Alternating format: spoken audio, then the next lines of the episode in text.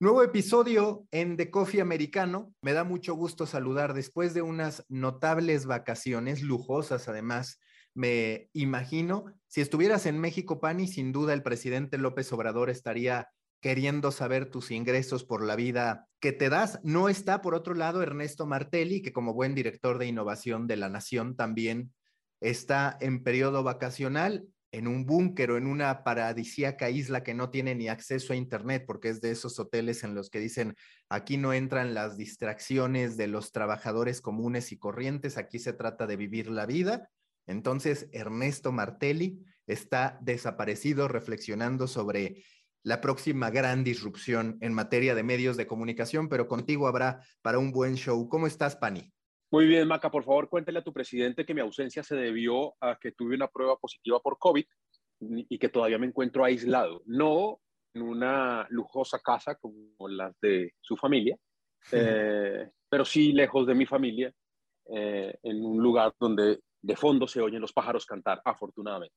Sí, cuando menos, cuando menos así, pero justo hacía esta broma en torno al presidente mexicano Andrés Manuel López Obrador. Evidentemente los que son de México ya conocen la historia, muchos de Latinoamérica también, porque tristemente ha dado noticia el acoso constante por parte del presidente de la República y de su gobierno al periodismo. Pero quiero empezar justo con este tema y un hecho que, al menos como yo lo percibí, representa mucho. Recordemos que hace unos meses Twitter lanza Twitter Spaces, este espacio de audio en vivo que replica completamente de Clubhouse, una adopción muy rápida, tan rápida que en efecto supo detener el crecimiento de Clubhouse y hoy muchos se preguntan qué va a pasar con esa plataforma. Y el viernes, después de que por la mañana en su show diario, en su programa diario, que ya quisiéramos muchos un show con el impacto que tiene Andrés Manuel López Obrador,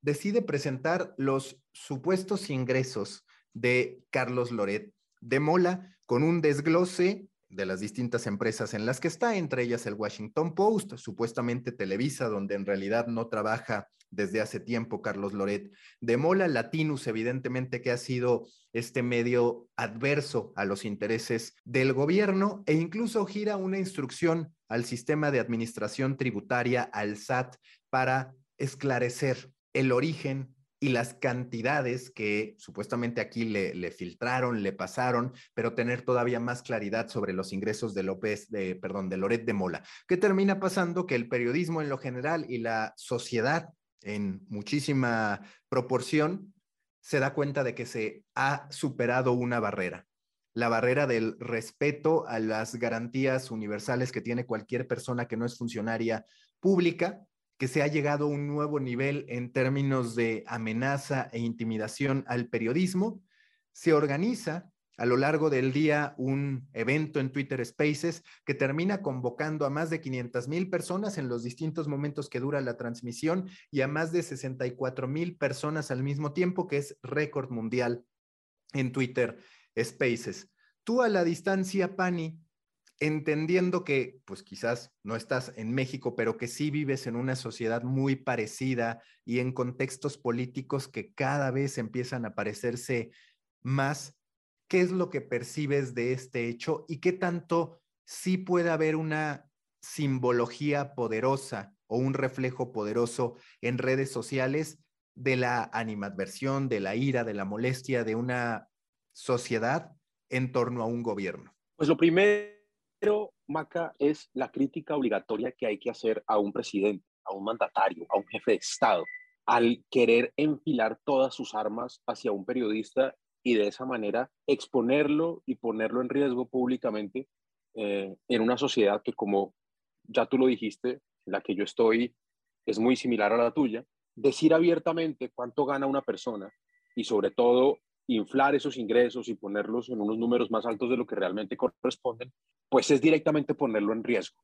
Lo primero es eso, lo primero es que nosotros como sociedades venimos eligiendo mal, venimos eligiendo a personas que llegan al poder a querer cobrar venganzas personales y no a trabajar por los países, a que estamos eligiendo mal nuestros políticos, a que no estamos votando a favor, sino estamos votando en contra. Y esta frase que parece muy sencilla es el secreto de todo, el secreto de todo, estamos votando con odio, votar en contra de alguien, eso es lo que estamos haciendo, no estamos votando a favor. Y eso está llevando a que llegue al poder gente que no está preparada. Dirigir una nación es mucho más complejo que saber hablarle a los medios, que, que, que, decir lo que la gente quiere oír. Y ahí tenemos una deuda enorme como sociedad, porque al final a esos políticos, a esos dirigentes los elegimos nosotros, aquí y allá, en México y en Colombia, Venezuela y en Perú y en Ecuador y en todos lados los elegimos nosotros. Eso, eso, ese, es mi primer desahogo. El, el, el segundo, que valoro y que aplaudo, que por un momento la gente se ponga no en contra del presidente, sino a favor del periodista. Y ojo, a favor del periodista tradicional. Porque aquí en tu sociedad y en la mía está muy de moda estar a favor del que critica al gobierno. Y eso también tiene un extremo y también es criticable. En algún momento se instauró el discurso de que la buena prensa es la que atacaba al gobierno. Y eso, permíteme que lo diga, no es cierto. La buena prensa es la que dice la verdad y no necesariamente la verdad es atacar a un gobierno. Existe la posibilidad remota de que un gobierno lo esté haciendo bien. Y si yo lo aplaudo, no me puede juzgar la audiencia. No quiero hablar ni del tuyo ni del mío, ni de tu gobierno ni del mío. Pero lo que no se puede instaurar en el discurso, lo que no se puede instaurar dentro de la sociedad, es la idea de que la buena prensa es la que ataca al gobierno. No, la buena prensa es la que dice la verdad, la que es rigurosa y la que es objetiva. Si eso significa atacar al gobierno, perfecto. Si eso significa aplaudirle sus cosas, también perfecto. Entonces lo que pasa en México es que una sociedad se pone en algún, en algún momento a favor de un periodista como él, que es un periodista de la institución. O sea, coincidirás conmigo, Maca, y tú lo podrás explicar mejor, e, es, no, no es uno de estos nuevos influencers contra gobierno, contestatarios, no, no es esa clase de persona, Loret.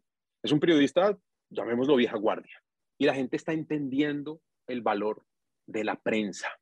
Puede estar a favor o puede estar en desacuerdo o, puede estar a favor de, la línea de X o Y medio, pero la prensa es supremamente valiosa y la audiencia le ha quitado respaldo a la prensa, le ha quitado respaldo a la prensa tradicional. Porque nos hemos equivocado, claro, los medios legacy nos hemos equivocado, se han equivocado, sí, sin duda, pero son necesarios, son valiosos y están reconociendo sus errores. Y lo que pasó en México es la muestra de que no se puede gobernar sin una prensa vigilante, no necesariamente de oposición, pero sí vigilante. Y eso es un gran aprendizaje para un país como el tuyo. ¿Por qué, Maca? porque de alguna manera todo lo que pasa en México puede replicarse en nuestros países. Ustedes eligieron primero a un presidente de esa tendencia política. Estamos los demás países en camino de elegir unos, uno similar, como ya ocurrió tal vez en Argentina o como ocurrió en otros países aquí de, de, de Sudamérica, pero estamos viendo reflejado nuestro futuro allá, en México. Y es importante hacer que los ojos del mundo miren hacia allá, que vean lo bueno y lo malo de las decisiones que se toman. Sí, coincido, coincido contigo en que se trata sobre todo de la prensa, que aquí hay un punto que es medular. A ver, Loret de Mola en efecto es una figura del periodismo tradicional, un buen conductor que ha tenido sus polémicas a lo largo de su trayectoria, el más conocido, este famoso montaje en torno a la cobertura de la supuesta detención de Florence Cassés, que hicieron ver como que era en vivo, cuando en realidad se trató de un montaje por parte de la policía federal. Él siempre ha argumentado que él no tuvo que ver, que se trató del reportero que en ese momento avisa que está ocurriendo algo y entonces deciden ir para allá.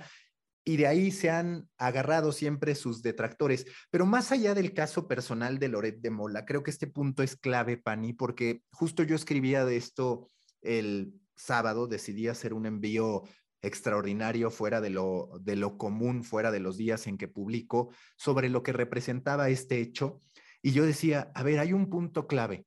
El primero, como tú dices, que sí, la sociedad se está dando cuenta de que los medios son necesarios para tener contrapesos ante el miedo del totalitarismo, ante el miedo de una dictadura, ante el miedo del autoritarismo. Pero hay una falla en nuestros medios de comunicación.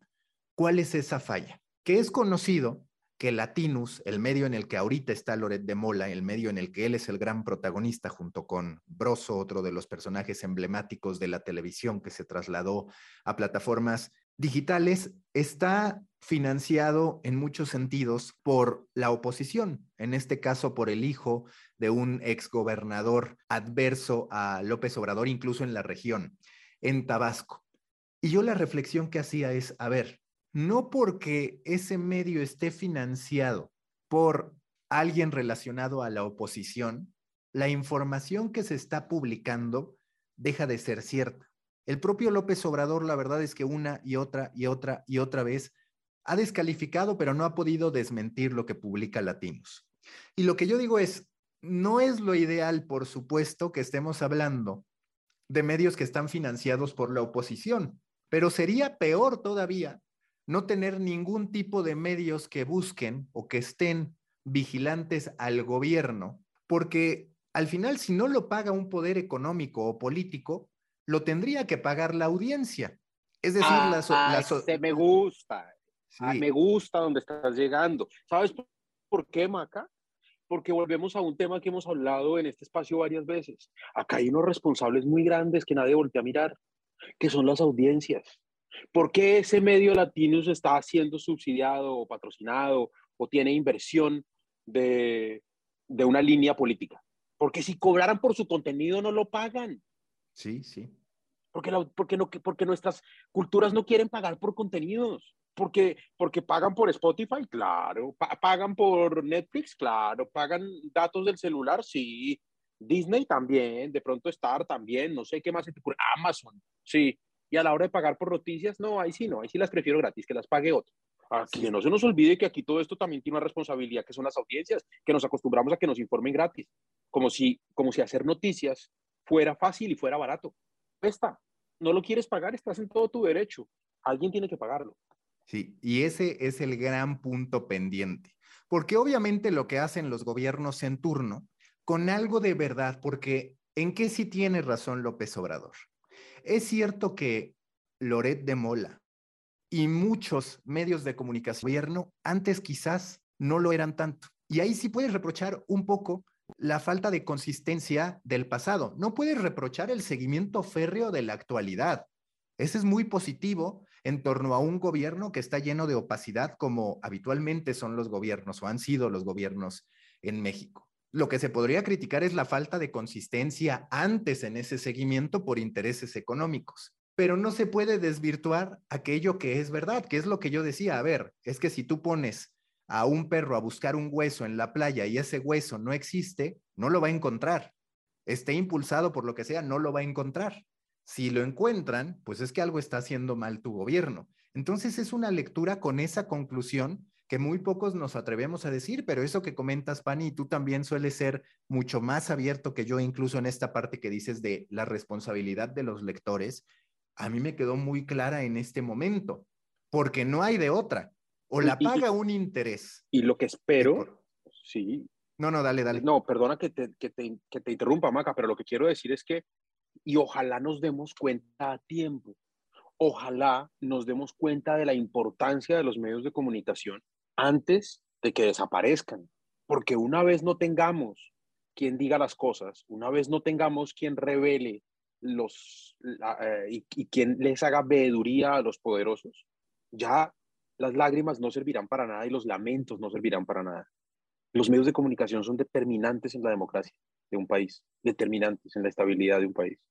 Y parece que, parece que poco a poco vamos notando eso. Pero ah, ojo, acá hay una cosa muy importante.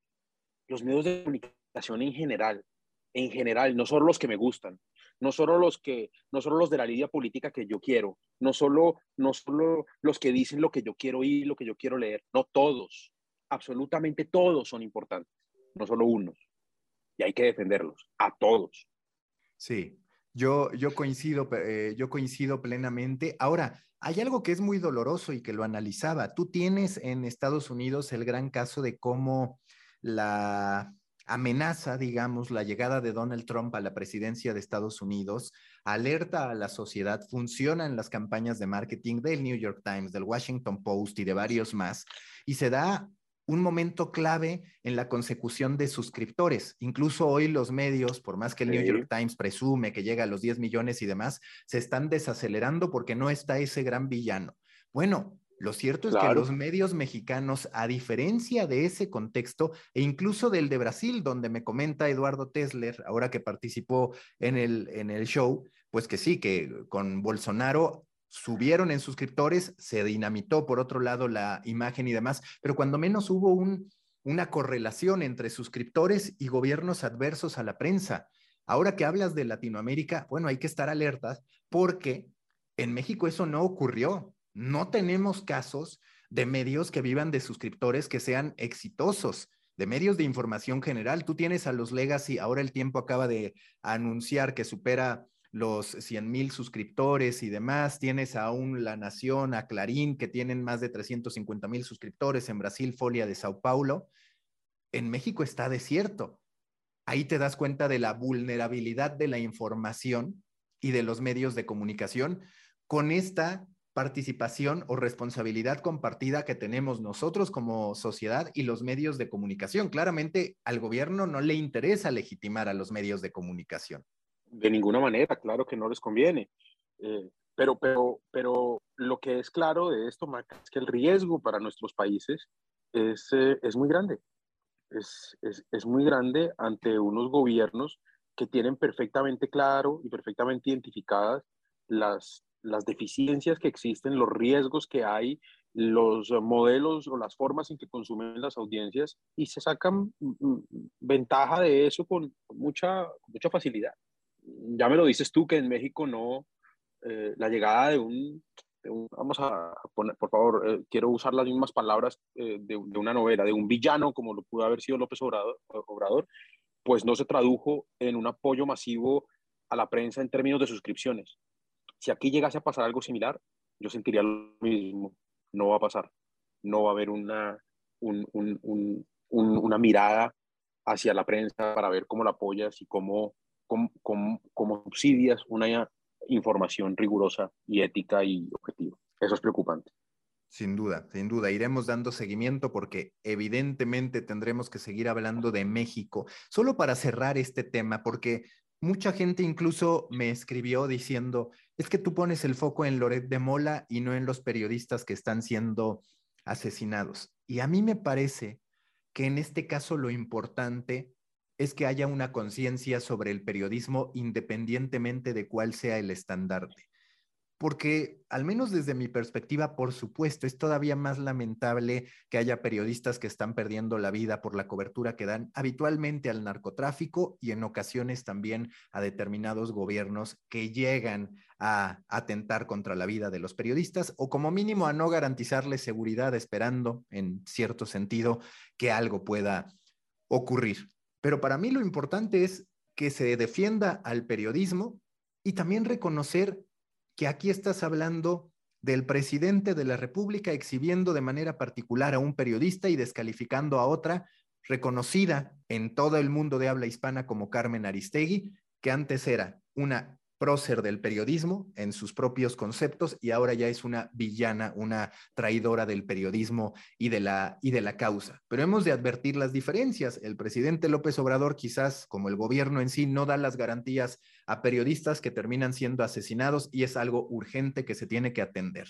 Pero puedo entender... Un, problema sobre eso, ¿Mm? un, problema sobre eso, Maca, y es que la defensa, en el pasado, la defensa del político era su actuar su gestión. Hoy la defensa del político es mediática, como también tiene Twitter, como también tiene canal de YouTube o TikTok, o como también tiene acceso a la televisión, su pelea es mediática, no es con obras, no es con hechos. Ese es el problema. Así son las peleas hoy, así son las, las defensas. Sí, es, es el problema de haber futbolerizado, yo siempre lo digo, la política. Cuando tú ya tomas un bando y no estás abierto a escuchar los puntos medios, claramente quien sale perdiendo es el país, porque aquí no se trata de que gane el medio de comunicación, sino de que gane el país, pero el país está destinado a perder si tú como sociedad te conviertes en fanática o adversaria sin ningún tipo de reflexión y eso es lo que estamos viviendo tristemente. Vamos al segundo tema, Pani. Seguro que a este primer tema volveremos. Ahora, el, el siguiente, el siguiente tema es como lo dice Luis Cucarela de la Fundación Luca de Tena, yo también he estado escribiendo al respecto en anteriores oportunidades, el boom del live blogging. Y él aquí habla, por ejemplo, de cómo la BBC, que por cierto está pasando por su particular crisis y búsqueda de financiación para evitar quedar fuera de la jugada a partir de algunos anuncios que tienen que ver con el modo en que se hace de recursos, el modo en el que se cobra, digamos, a los británicos por poder eh, tener el servicio, está armando un equipo de live blogging con 31 periodistas.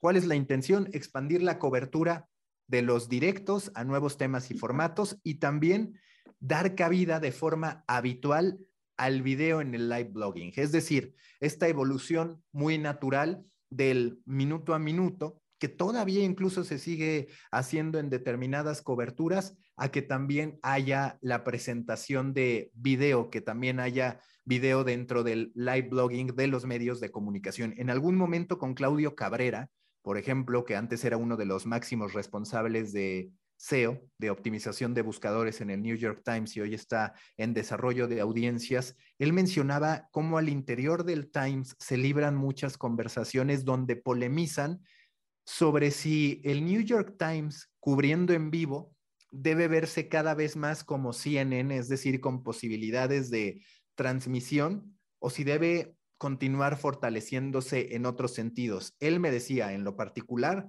que él iba más hacia esta idea de acercarse cada vez más a las posibilidades de transmisión en vivo, en video de CNN. ¿Cuál es tu visión sobre esto, Pani? ¿Qué tanto si el video en vivo va a ser algo muy útil en el contexto de la competencia que hay por cubrir un suceso y también en la búsqueda natural que los medios de comunicación hoy libran para hacer que la conversación esté con ellos y no necesariamente en, en Twitter, que es donde particularmente se suelen seguir los fenómenos en vivo o en Twitch, donde también hay algunos streamers que se están apoderando de las coberturas largas, digamos, de estos sucesos o de estos días en específico que tienen elementos dignos de cobertura. Maca, déjame decir dos cosas sobre esto y entendiendo, luego al final hablamos del video en vivo, que no es lo mismo que el live blogging.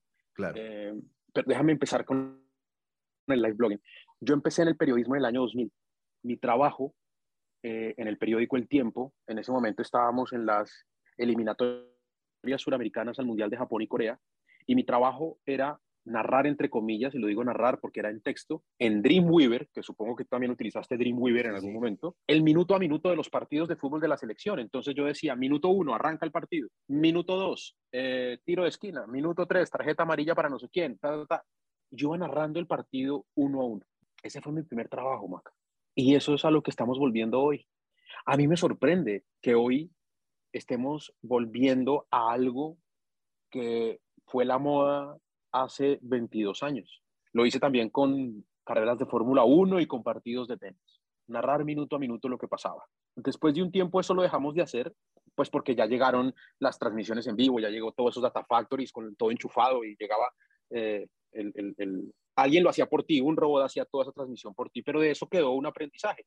El más importante de ellos era que el minuto a minuto nunca era consumido en vivo. El tráfico que, al final del día lográbamos tener o al final de la semana lográbamos tener de ese trabajo, de hacer un minuto a minuto un partido de fútbol, era la gente que después de terminado el partido iba a ver el minuto a minuto. No sé por qué lo hacían, ya no recuerdo cuáles eran las motivaciones de esa época para consumir ese, ese listado de hechos cronológico que hacíamos en ese momento. Cuento esta anécdota porque yo hoy sigo creyendo que el live blogging y que ver un y que y que seguir un evento o un hecho noticioso de esa manera es dispendioso, es difícil, no es cómodo. Y me pregunto, y aquí va mi segundo punto, ¿los medios de comunicación lo estamos haciendo porque a la audiencia le gusta o porque posiciona bien en Google?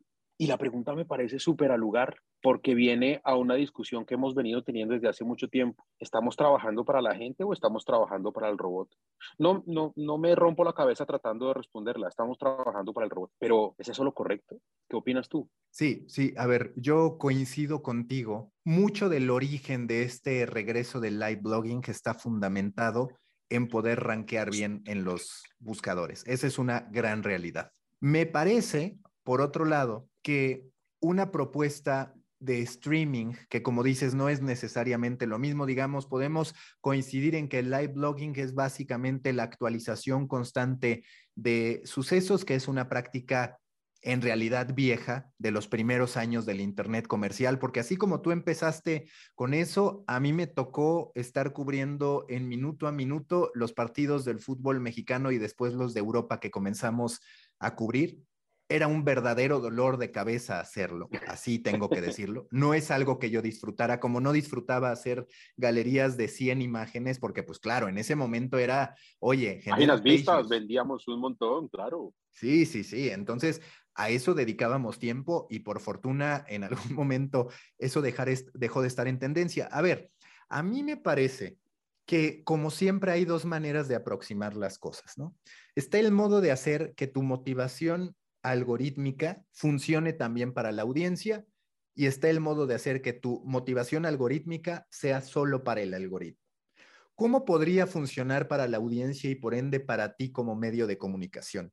Si de verdad logras que se genere conversación y fidelización por parte del usuario. Pero esa conversación se tendría que dar en ecosistemas bien preparados para fungir como una comunidad.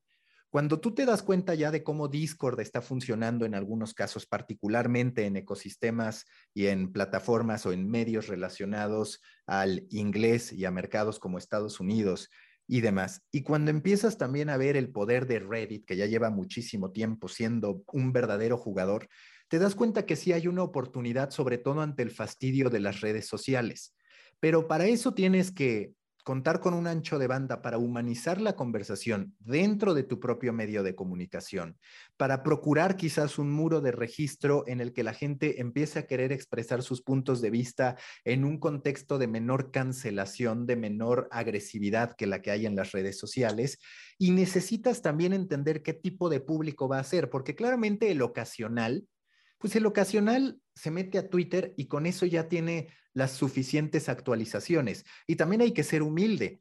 Si tú tienes una actualización en vivo de, por ejemplo, lo que pasa en la jornada electoral, pues la verdad es que muy posiblemente va a haber alternativas más ricas sumando a otros medios de comunicación, que es algo que tú encuentras en Twitter, por ejemplo, ¿no? no te quedas solo con tus reporteros. Lo que tienes que hacer es identificar a un público muy leal a una serie de streamers, aquí sí hablando de cómo incorporas el video para poder decir aquí está. Yo iría más a ver el cruce de live blogging con una serie de streamers que tengan capacidad de estar platicando como tú y yo lo estamos haciendo ahorita, contarte las actualizaciones y demás. No sé si creo tanto en el regreso a las coberturas de antes que yo te tengo que decir, Pani, yo era de esos apasionados por mi amor por los medios de comunicación desde niño que me fascinaba ver las coberturas de Televisa, por ejemplo, en las elecciones y ver quién la tenía antes, si Televisa o TV Azteca. Pero hoy no me veo haciendo eso. No creo que poner a 100 reporteros a estar con enlaces vaya a hacer que tú te quedes ahí. Quizás... Yo tampoco creo, ¿sabes? quizás sí humanizando con los streamers. Sí, porque es que porque es que cuando se trata de solo informar, Maca, pues tienes a Twitter, lo hace perfectamente bien. Eh, son más manos, es rápido, es ingenioso, además te enteras de otras cosas, de pronto un buen chiste, de pronto un, tema que te saca un momento del, diario, pero si quieres leer solamente el tema, pues es tan sencillo como seguir unas palabras claves o un hashtag. Yo creo que lo estamos haciendo por el tráfico, o sea, y no por el tráfico porque el tráfico lo vale, no, lo estamos haciendo por el robot. Y hay una crítica enorme para nosotros, para los medios, obvio, pero para el robot también que anda con el discurso de que lo que le interesa es que la gente se informe y que lo que le interesa es el periodismo y, y, tengo muchas razones para creer que no están siendo fieles a esa afirmación. Sí, sí, la verdad es que es algo que es un producto que a mí me resulta interesante.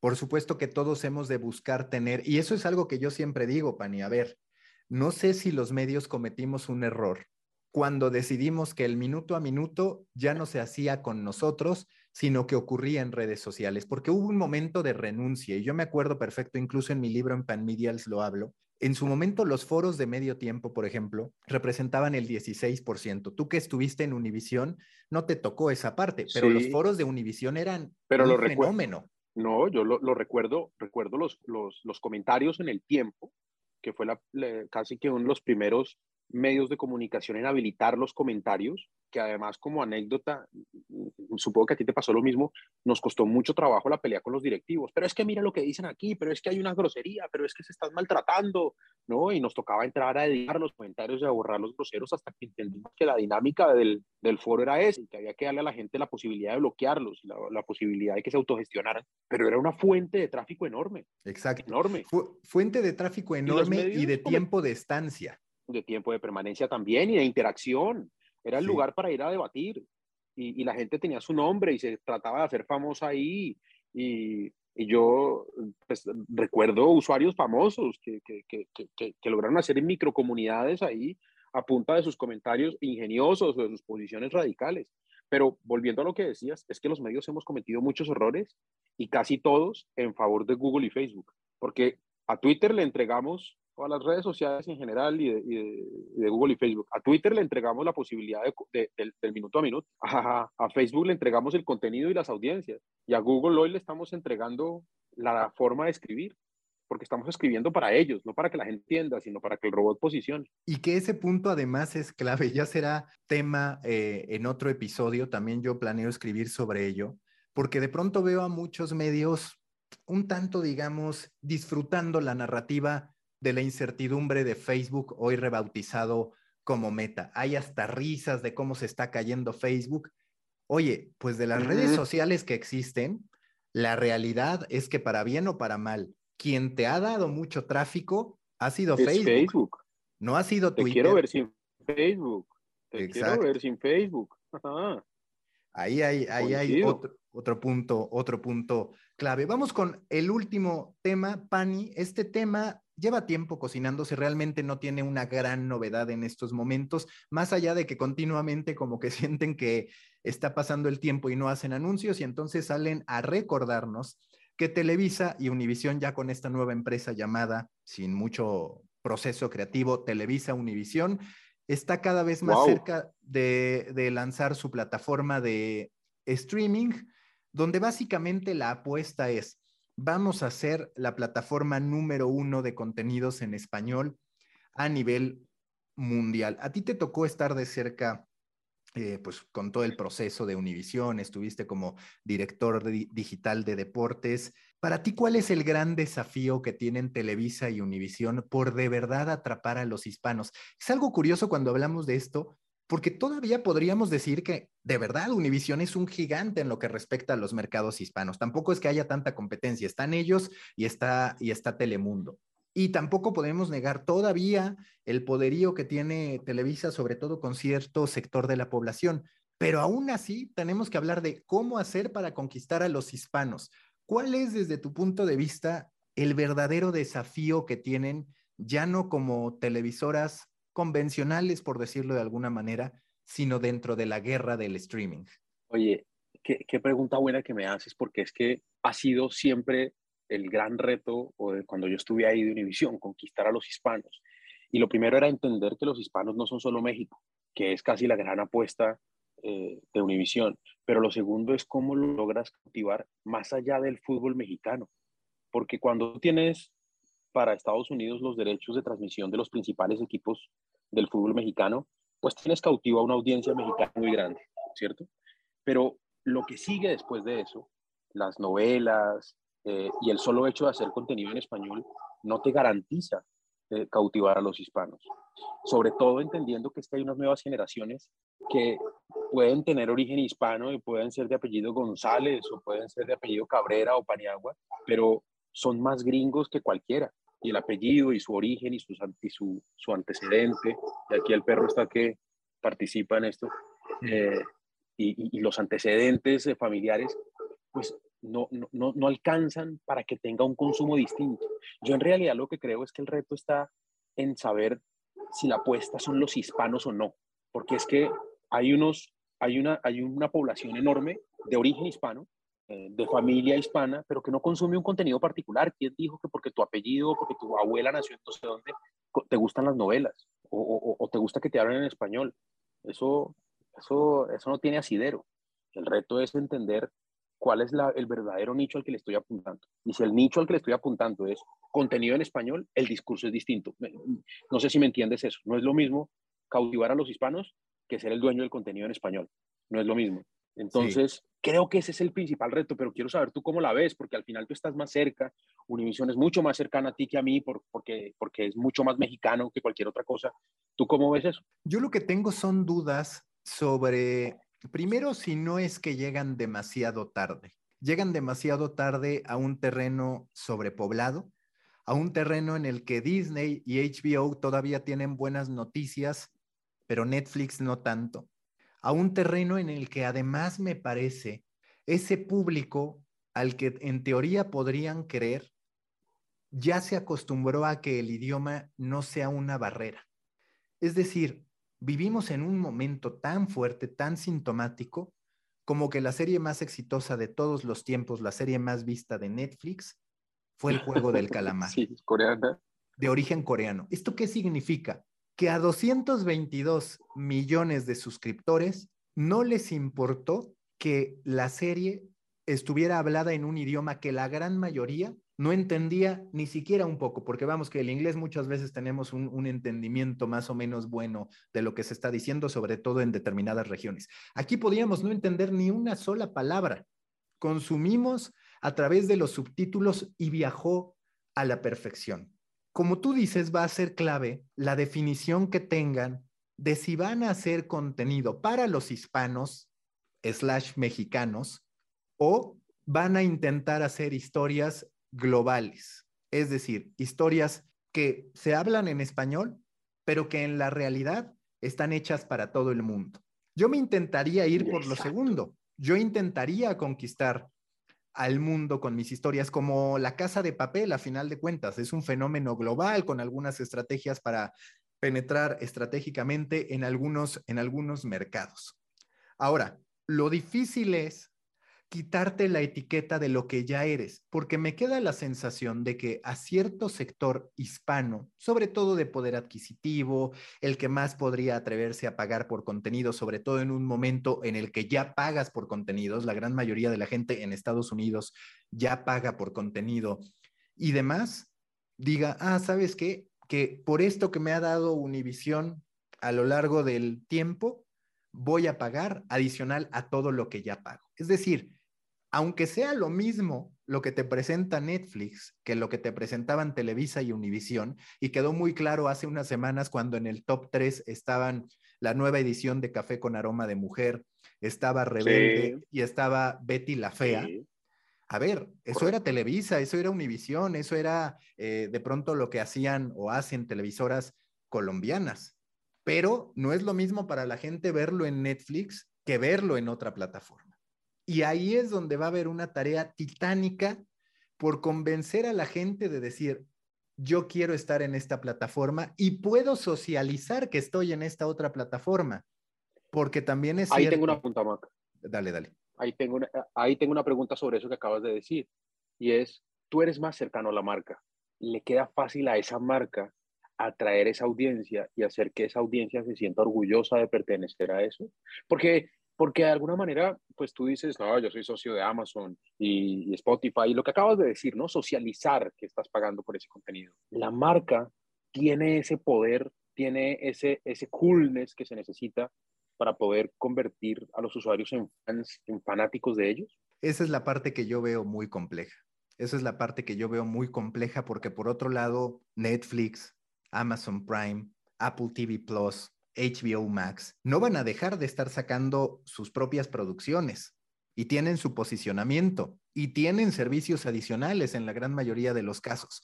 O sea, estás hablando de que Amazon ya sabemos que te ofrece sí. el tema de los envíos, a veces también te ofrece el acceso a Amazon Music, Netflix está intentando también posicionar la parte de los juegos y dices, bueno, Univision y Televisa, ¿qué me darán adicional? Y ahí es donde empiezas a decir, está este factor de marketing donde no es lo mismo y no va a ser lo mismo ver algo en Apple TV Plus que verlo en la plataforma de streaming de Televisa y Univision. No va a ser lo mismo. Pero ahí tengo otra pregunta. Dime. Porque la solución, Maca, no puede ser, no, eso ya no se puede, entonces dejemos así. ¿Cuál puede ser la salida? Por encima. A ver. que no? Pues si tuvieras la respuesta, estarías en Mónaco, viviendo desde, un, desde un yate. No, a ver, yo, este podcast, pero... yo, creo que, yo creo que nadie la tiene.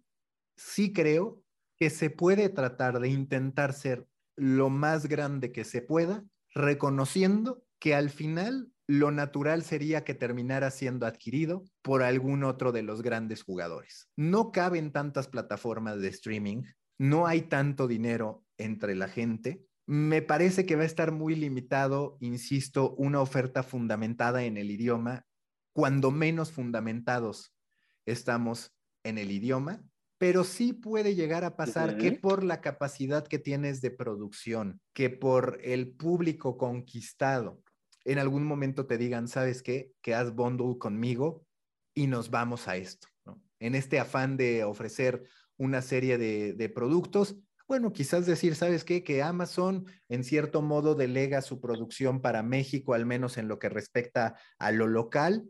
Ellos siguen con lo global y tú sigues con lo local y entonces eh, eres socio, digamos, en, en, la producción de contenido en español. Así es como yo veo. Tú, Pani, ¿qué, qué opinas a este respecto sobre que hoy, el, resultado a largo plazo? No, pienso que hoy esa es una estrategia perfectamente válida, que es apuntarle, si bien no al éxito, a que me compren. Ese, es un camino al cual muchos le han apuntado con éxito eh, y creo que, que visto así es válido. Que hay que probar, hay que probar. Pues si te lo diré yo, que estamos aquí probando con 2.0, que es una forma de pelearle a Facebook o a Google, pero, pero tienes razón en que, en que el camino no es fácil, el camino es difícil, pero hay que reconocer que la prueba hay que hacerla y que era el camino natural que debía seguir una empresa como esa, porque pues no se podía quedar toda la vida, a pesar de que fuera exitosa en, en, el camino en el que estaba y necesitaba una evolución. Y coincido contigo en que sí llega un poco tarde. Sí, esa es la parte más compleja. Esa es la parte más compleja. Hace poco que escuchaba al ex CEO de Disney diciendo, en algún punto nos dimos cuenta de cómo les dimos eh, bombas nucleares a países que apenas estaban en desarrollo, hablando de Netflix, fue cuando dijimos, necesitamos tener nuestra propia OTT.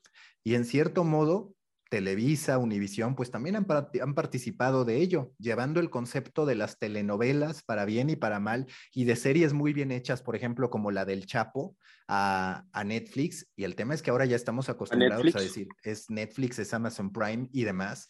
Y, y bueno, hay un costo por llegar tan tarde y hay también, me parece, Pani, un costo de tanto esfuerzo errático. Porque Univision ya en su momento dijo, ah, bueno, voy a comprar Goker, voy a comprar Deadspin, voy a comprar tal, y al final se terminaba, se terminó hundiendo ese, esa estrategia. Probaron Comprende y Prende, tengo, tengo entendido que va a seguir, pero pues tampoco va a, tampoco se trata de un caso de éxito. Es decir, me parece sin duda el intento. ¿Cuánta plata se va gastando en el camino, no? Sí, sí, sí, exacto.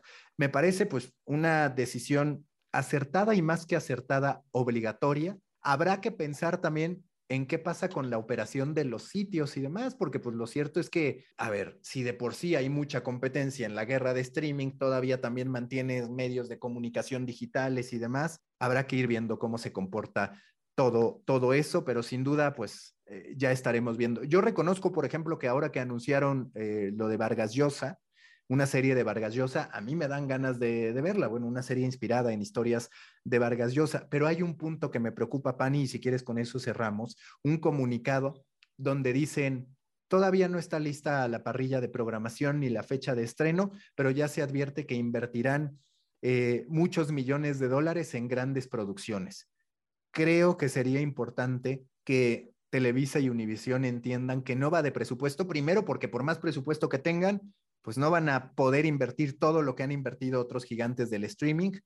Y segundo, porque también si algo hay que aprender es no todo va de macroproducciones.